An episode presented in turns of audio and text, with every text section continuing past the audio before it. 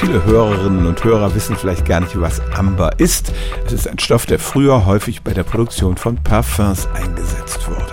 In manchen Sprachen ist das Wort dasselbe wie das für Bernstein und das liegt daran, dass man diese wachsartige Masse auch am Strand finden kann.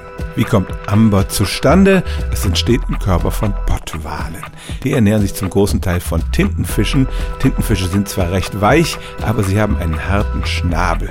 Der kann theoretisch beim Wal zu inneren Verletzungen führen und manche Wale sondern dann ein Sekret ab, das diese harten Teile umhüllt.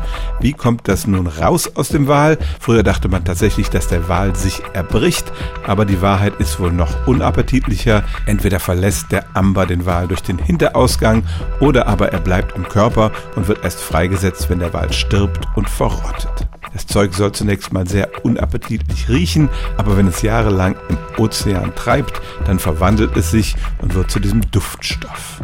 Früher war Amber wertvoller als Gold, aber inzwischen ist der Handel damit in vielen Ländern verboten und außerdem hat man die Duftstoffe synthetisiert und die werden jetzt in der Parfumproduktion eingesetzt.